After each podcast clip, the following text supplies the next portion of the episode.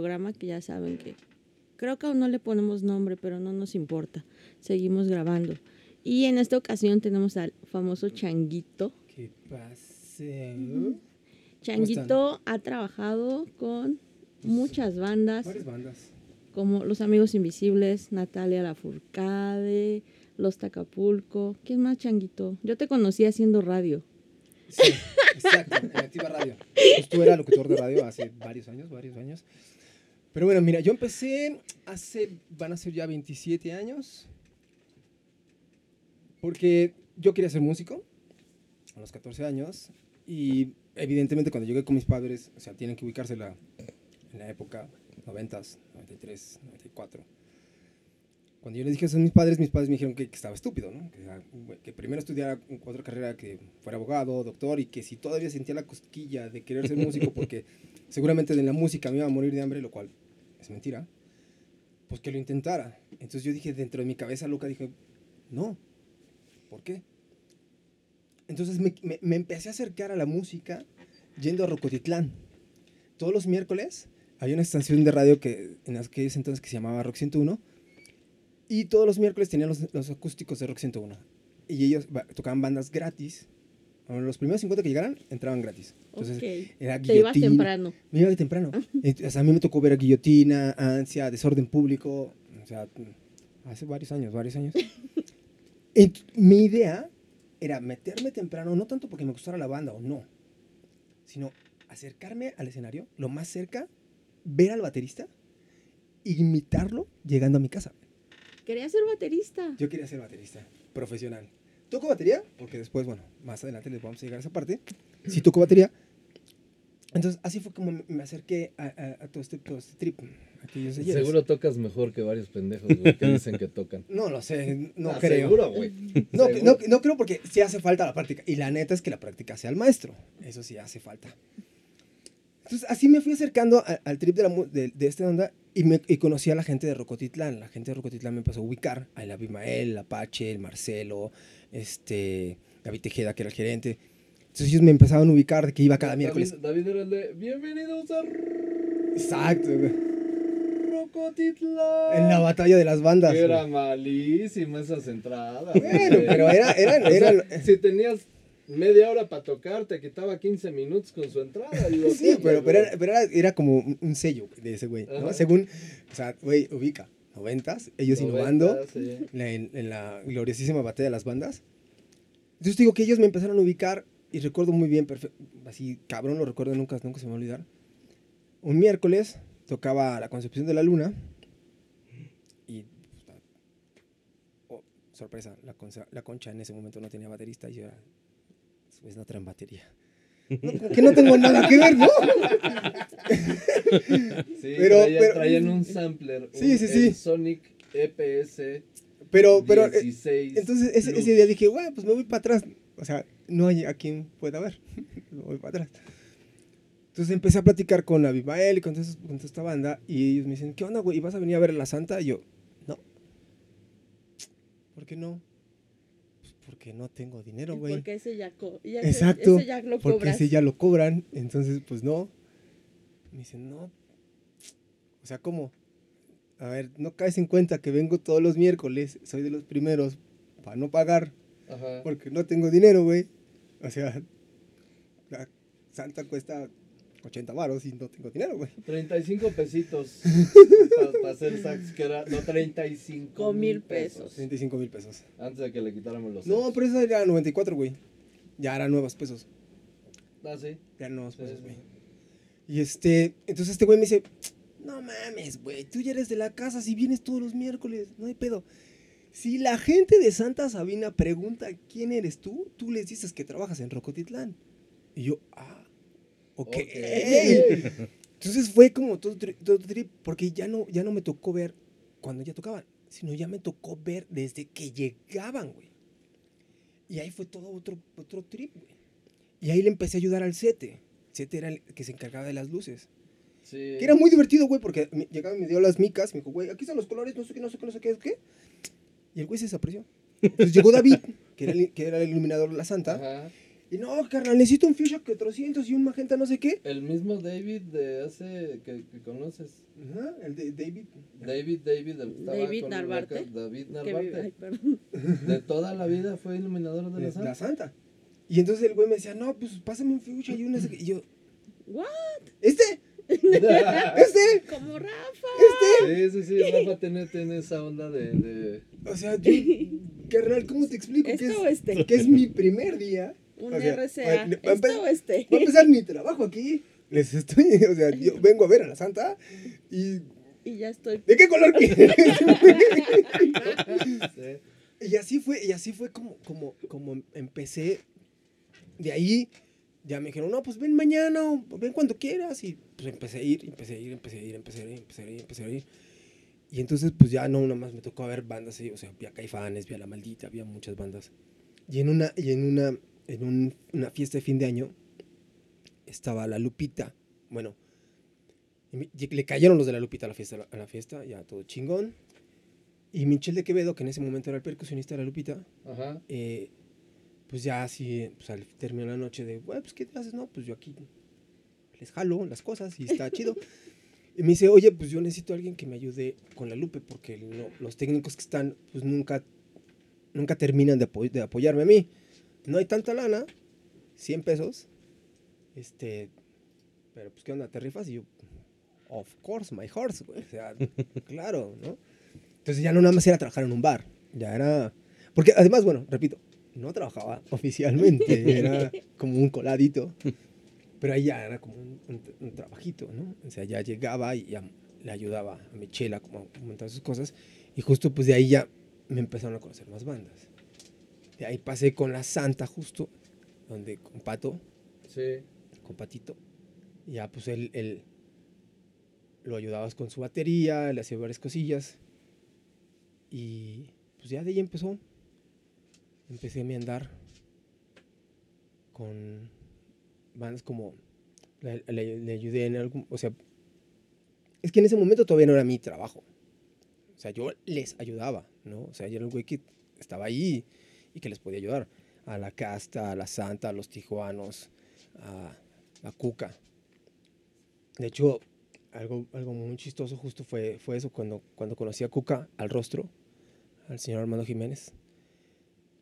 Ese güey luego, luego como que me agarró, güey, así como que me, me arropó. Y cada que venía la Cuca a México o los alrededores era de, güey, vamos para allá, te necesito en tal lado.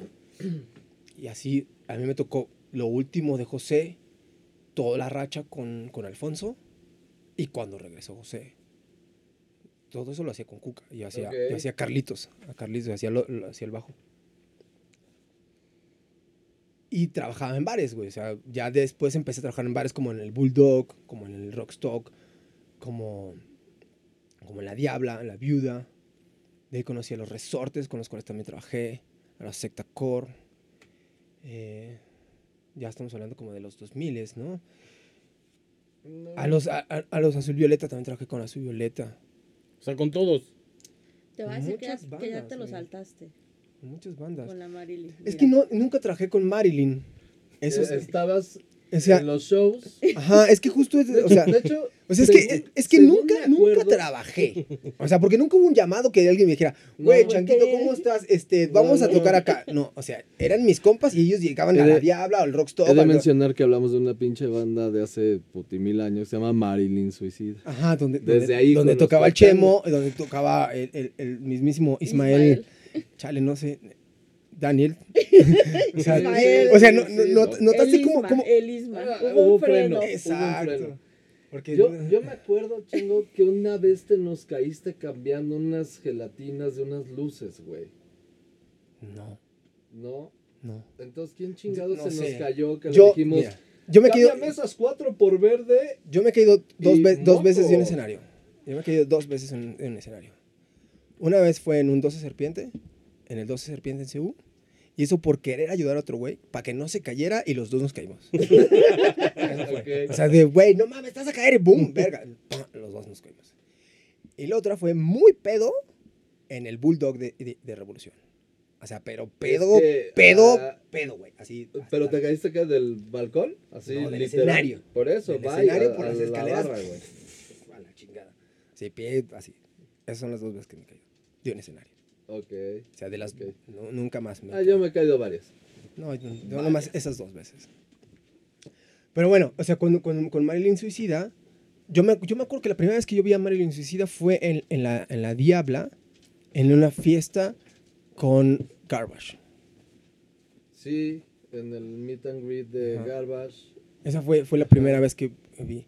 Y justo, no sé por qué, tenía algo que ver ahí Tenoch y tenía algo que ver este... la gente Sony. Sí, eh. Mm. Sí, estaba Sony.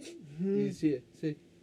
Sí, o sea, no sé, pero hay- hay- ese es mi primer recuerdo de, de Marilyn Pero Suicida. cuéntanos algo divertido, güey. Porque esa banda ya, ya, no mames, esa banda ya Pero, es, es- pero y de esa banda pasaron como un chingo de bandas, o sea, de ahí se hicieron muchas bandas, algunas funcionaron, algunas no, o sea, Ping Pong y no sé, Ping Pong, ¿no? Se llamaba. Ping Pong.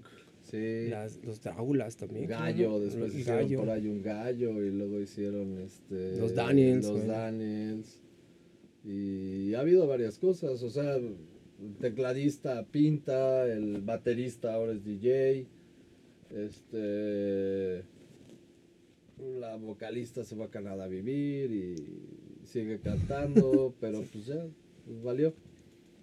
Así Algún pasa. día reviviremos ese. Sí, esa como por ahí del 2075, cuando Ajá. tengamos la cura del COVID y entonces va a ser como, como una celebración hacia la cura de, güey, regreso Marilyn Suicida, Ajá, chingón. exacto. No, qué horror, güey, no. Pues, eh, la pasaron bien, ¿no? Ah, no, nos la pasamos poca madre, güey. está. Poca madre. Eso es lo más Nos divertido, güey. divertíamos como pinches enanos, güey. Eso es lo más divertido. Y bueno, y entonces, regresandito un poquito a la historia de, de los 2000 después del Bulldog, la Diabla, la, todo ese trip, eh, a la vez también trabajaba con Tenoch Ramos, que él- rentaba Backline, equipo para varios, varios artistas, y así fue como conocí a los Amigos Invisibles, porque ellos vi- vinieron en el 97, 98, no, 96 y 97 vinieron a los primeros seres y hicieron varias cosas y les ponemos nosotros equi- equipo. Y de ahí los conocí. Ellos dejaron de venir a México y por ahí del 2002 volvieron a regresar en el, Ve- en el Venezuela Singazón y, y ellos tocaron en el barrio antiguo. Me acuerdo muy bien de eso, de eso porque me hablaron, me hablaron a un amigo que trabajaba ahí, me habló, me dijo, oye, güey, ¿no quieres venir a, a una fiesta de Sony? Y yo, pues, no tengo nada que hacer, güey. Dice, güey, pues es una fiesta de Sony Television y este, van a presentar un promocional y van a tocar unos güeyes que se llaman los amigos inservibles, los amigos no sé quién. Digo, no, seas idiota, güey. Son los amigos invisibles, güey. O sea, y si son los amigos invisibles de Venezuela, güey, es un chingo que no vienen a México y es un bandón, güey. Y si Sí, no, los, y si no los conoces, güey, es tu, es, tu, es tu momento, güey. O sea, güey, bandón, güey, bandón. Y sí, o sea, llegué a la fiesta y así yo de, oh, no, los amigos invisibles, así, wow. Justo a terminar, terminó el, el show, paso camerinos y o sea, los saludo, hey, ¿cómo están? ¿Se acuerdan de mí? Sí, hey, sí, claro, contigo trabajamos. Sí, sí. Oye, vamos a empezar a venir a México, ¿qué onda? ¿No quieres trabajar con nosotros? Y yo, sí, claro, claro. O sea, lo que siempre tiene que ser un buen técnico decir eso, ¿no? Siempre es claro, yo quiero trabajar. O sea, nunca, cre- creo que nunca te tienes que poner en el, en el trip de, oh, no sé, güey. Es que, Es que, a ver, vamos a ver cómo está tus, tus, tus primas salariales y cómo está el seguro social y... Más bien, claro, vamos a trabajar, güey. Pues al final del día para nosotros es un show, ¿no? Sí. O sea, es una chamba, es un show. Y aparte es un gusto trabajar con una buena banda, güey. Puta, sí. Güey, Eh, trabajé eso Yo es- trabajé 10 años para, con los amigos invisibles y creo que solamente sufrí un show. Fue en Colombia, donde me agujerearon las dos guitarras de Cheo, güey. Así, así, literal. Literal, así. Llegamos, recogí el equipo, güey, estamos sobre tiempo, vámonos, ta, ta, ta, llegamos al venue, abro las guitarras y las guitarras con unos pinches agujerotes, así, güey. Así. De los- las dos guitarras, así. Porque creían que traían este. Algo. Alcaloide de. Ya sabes, ¿no? Esto es positivo para el caloide de cocaína. Esto es positivo para el caloide de cocaína. Era así de, güey, y, y en ese momento, pues, ¿a quién se le haces de pedo, güey, no? Estás en Colombia, estás en otro pedo, y más bien No, ni le juntarte con la, juntarte con la, con la, con, con la gente que trabajaba ahí, y era así de, güey, necesito dos guitarras, y de preferencia una Fender Telecaster y una Fender Mustang, y, güey, no- no- o sea, Fender no hay pedo, güey. Verga, sí. Creo que eso ha sido la única vez que he sufrido, que sufrí en 10 años con amigos invisibles trabajando, güey. Todos los demás no. Ni, ni, ni, ni cuando cerramos el Vive Latino después de Tacuba, güey, que se fue así de...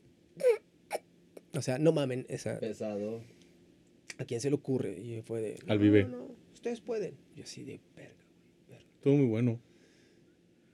Estuvo bueno porque nos apuramos a hacer el cambio, güey. te voy a decir eso. O sea, te voy a decir por qué. Estuvo bueno porque nos apuramos a hacer el O sea, cambio. no se tardaron No. No. ni tres segundos. No, no nos tardamos nada. No, pero justo era como una de las condiciones para que ese show funcionara. O sea, güey, termina Tacuba y sale el Rubén así diciendo, bueno, muchas gracias, No, racita, bye. y florecitas, y, y hermosos, bellos, y preciosos, y que el sol me los proteja, y buena onda.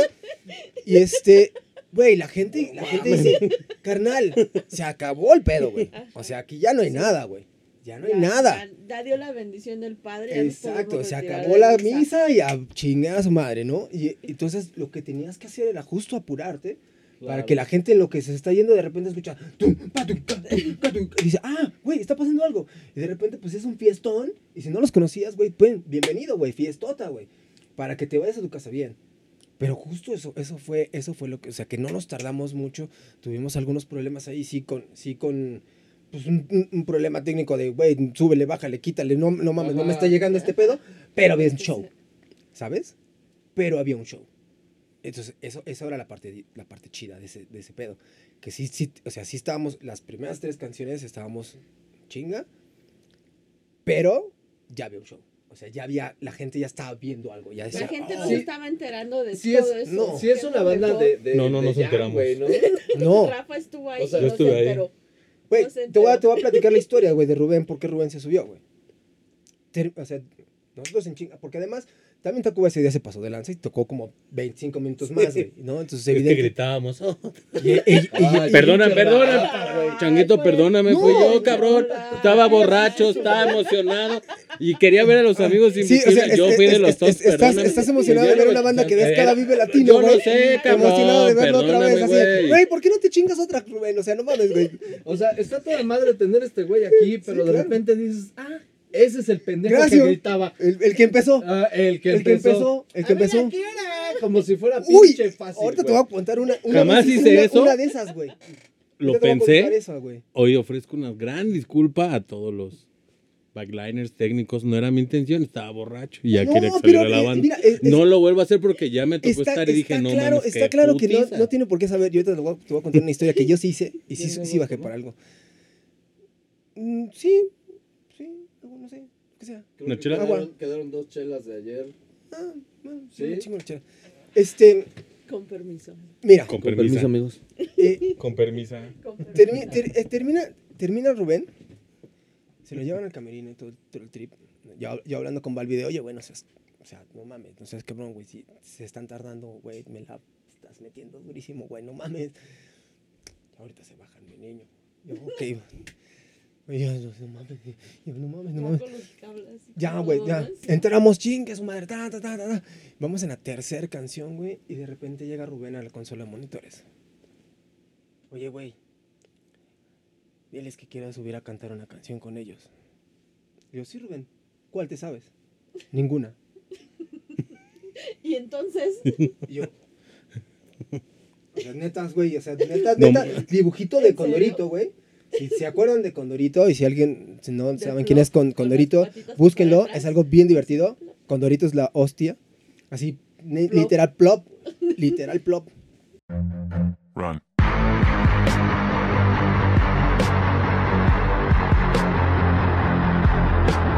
Show Business es producido por Blackbox Productora y es conducido por la jefa Sam Ballesteros, el Inge Arturo Cervantes, Rafa El Fan Jiménez y con el apoyo del señor director Jorge Jacome. Nos vemos quién sabe cuándo, pero seguro nos oímos.